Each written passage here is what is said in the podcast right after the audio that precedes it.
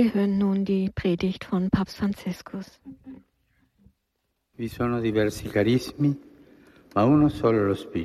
Es gibt verschiedene Gnadengaben, aber nur den einen Geist, schreibt der Apostel Paulus an die Korinther. Und er fährt fort, es gibt verschiedene Dienste, aber nur den einen Herrn. Es gibt verschiedene Kräfte, die wirken, aber nur den einen Gott. Die verschiedenen, der eine. Paulus legt Wert auf die Verbindung dieser scheinbar widersprüchlichen Worte. Er will uns sagen, dass der Heilige Geist dieser eine ist, der die verschiedenen zusammenbringt und dass die Kirche so geboren wird. Wir, die verschiedenen, werden durch den Heiligen Geist geeint. Begeben wir uns also an den Anfang der Kirche, zum Pfingsttag. Schauen wir uns die Apostel an. Unter ihnen gibt es einfache Leute, die, wie etwa die Fischer, gewohnt sind, von ihrer Hände Arbeit zu leben. Da ist aber auch Matthäus, der ein gebildeter Steuereinnehmer war.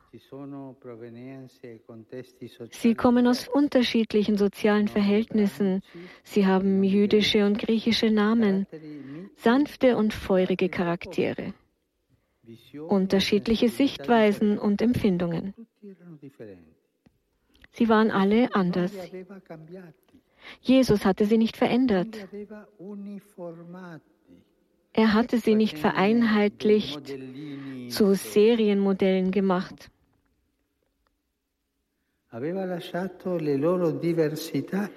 Er ließ ihre Unterschiede bestehen und nun vereint er sie, indem er sie mit dem Heiligen Geist salbt.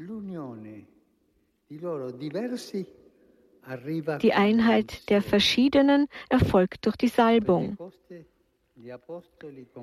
An Pfingsten erkennen die Apostel die einheitsstiftende Kraft des Geistes. Mit eigenen Augen sehen sie, dass alle, obwohl sie unterschiedliche Sprachen sprechen, ein einziges Volk bilden, das Volk Gottes, das geformt ist vom Heiligen Geist, der aus unseren Unterschieden eine Einheit webt und alles in Einklang bringt weil er der Einklang ist. Er ist die Harmonie. Kommen wir nun zu uns, zur Kirche von heute. Wir können uns fragen, was verbindet uns? Worauf gründet unsere Einheit? Auch bei uns gibt es Unterschiede, zum Beispiel in den Meinungen, in den Entscheidungen, im Empfinden. Die Versuchung besteht immer darin, dass wir unsere eigenen Ideen bis aufs Messer verteidigen, dass wir glauben, diese seien gut für alle und dass wir nur mit denen zurechtkommen, die so denken wie wir. Das ist eine hässliche Versuchung, die uns spaltet.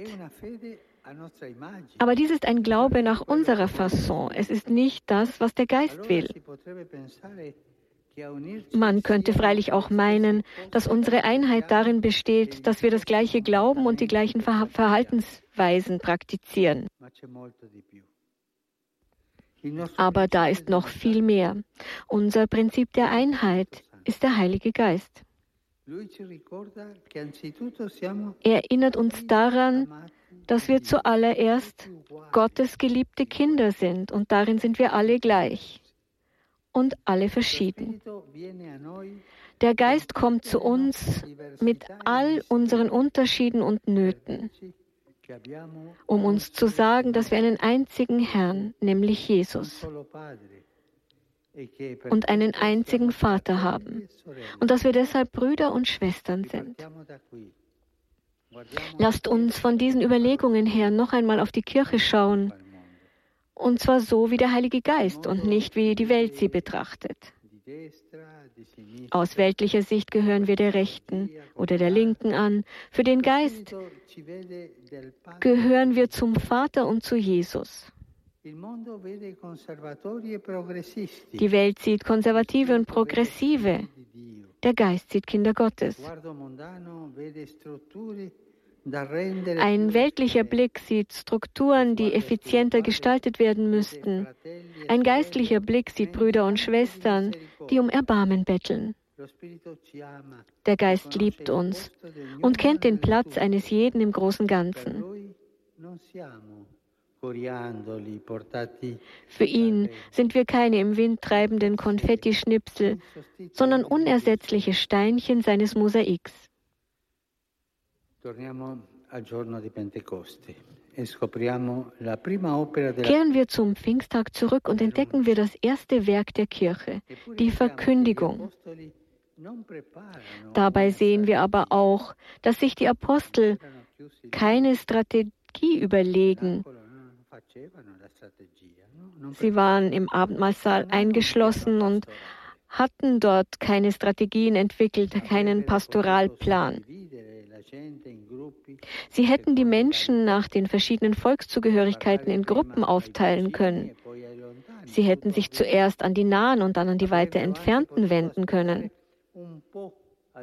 Sie hätten mit der Verkündigung auch noch eine Weile warten können, um die Lehre Jesu erst einmal zu vertiefen und so gewisse Risiken zu vermeiden.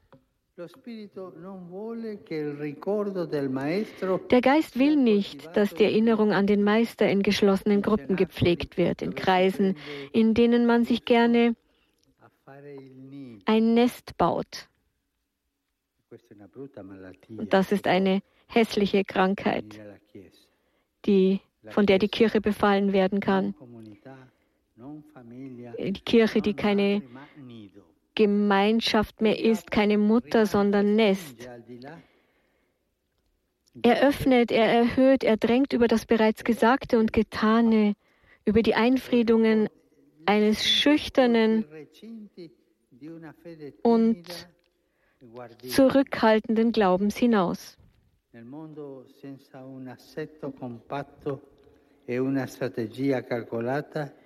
in der Welt kommt man ohne ein kompaktes Arrangement und eine ausgeklügelte Strategie nicht weit. In der Kirche dagegen garantiert der Geist denen Einheit, die verkündigen. Und so machen sich die Apostel unvorbereitet auf den Weg. Sie setzen einiges aufs Spiel. Sie gehen hinaus. Ein einziger Wunsch beseelt sie, das weiterzugeben, was sie erhalten haben. Es ist schön, dieser Beginn des Johannesbriefes. Das, was wir erhalten haben, geben wir an euch weiter. Und so verstehen wir schließlich, was das Geheimnis der Einheit, was das Geheimnis des Heiligen Geistes ist.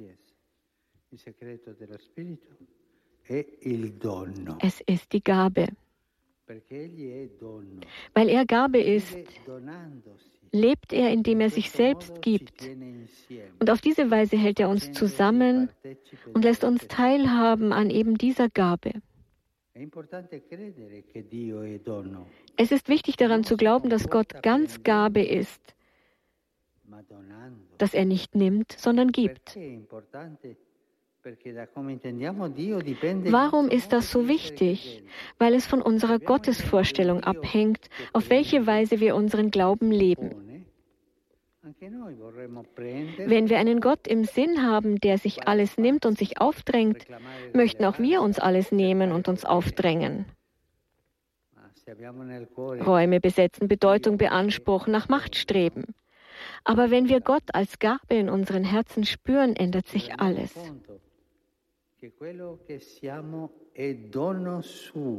Wenn uns bewusst wird, dass das, was wir sind, sein Geschenk ist, seine freie und unverdiente Gabe, dann werden auch wir aus unserem Leben ein Geschenk machen wollen. E und indem wir demütig lieben und unentgeltlich und freudig dienen, werden wir der Welt das wahre Bild Gottes offenbaren.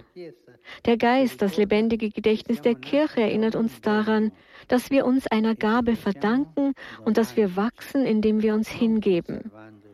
Nicht indem wir unser Leben bewahren, sondern indem wir uns hingeben.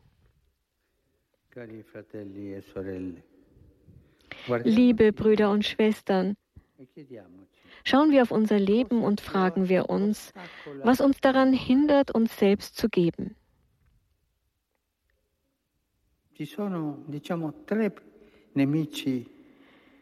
Es gibt drei Feinde der Hingabe, die immer vor der Tür des Herzens kauern. Der Narzissmus, das Selbstmitleid und der Pessimismus. Der Narzissmus führt dazu, dass man sich selbst vergöttert, dass nur der eigene Vorteil zählt. Der Narzisst denkt, das Leben ist schön, wenn es sich für mich auszahlt. Und so sagt er schließlich, warum sollte ich mich anderen hingeben? Wie schlimm ist jetzt in dieser Pandemie der Narzissmus, der Rückzug auf die eigenen Bedürfnisse, die Gleichgültigkeit gegenüber den Bedürfnissen anderer, das Nicht-Eingestehen der eigenen Fehler und Schwächen.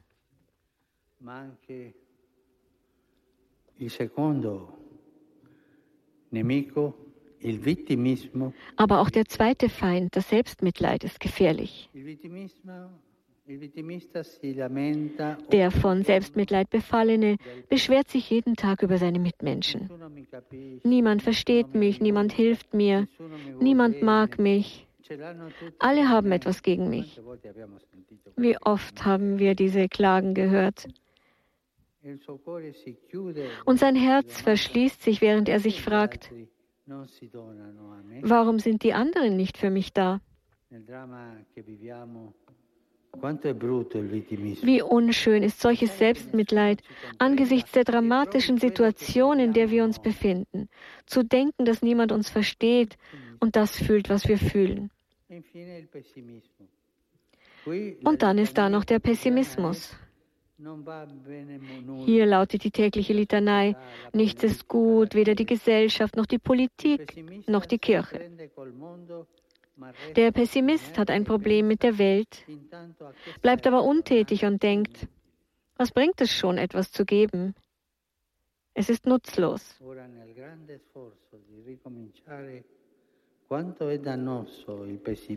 Jetzt im großen Bemühen um einen Neubeginn wie schädlich ist da der Pessimismus, die Schwarzmalerei und die ständige Leier, dass nichts mehr so sein wird, wie es einmal war.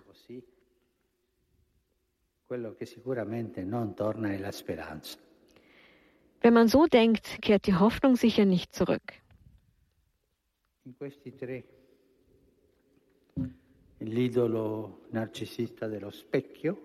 In diesen drei der Götze des Spiegels, der Gott der Klage, dass ich immer nur mich über alles beklagen muss, der Gott der Schwarzmalerei, der Götze der Schwarzmalerei. Da befinden wir, wir erleben einen Mangel an Hoffnung und wir müssen das Geschenk des Lebens wieder schätzen lernen. Das Geschenk, das jeder von uns ist. Deshalb brauchen wir den Heiligen Geist, die Gabe Gottes, der unseren Narzissmus, unser Selbstmitleid und unseren Pessimismus heilt. Der uns heilt vor dem, der unsere Abhängigkeit vom Spiegel und von dem sich immer nur beklagen heilt. Lasst uns zu ihm beten. Heiliger Geist, Gedächtnis Gottes, belebe in uns die Erinnerung an die empfangene Gabe. Befreie uns aus der Lähmung des Egoismus und entzünde in uns die Sehnsucht zu dienen und Gutes zu tun.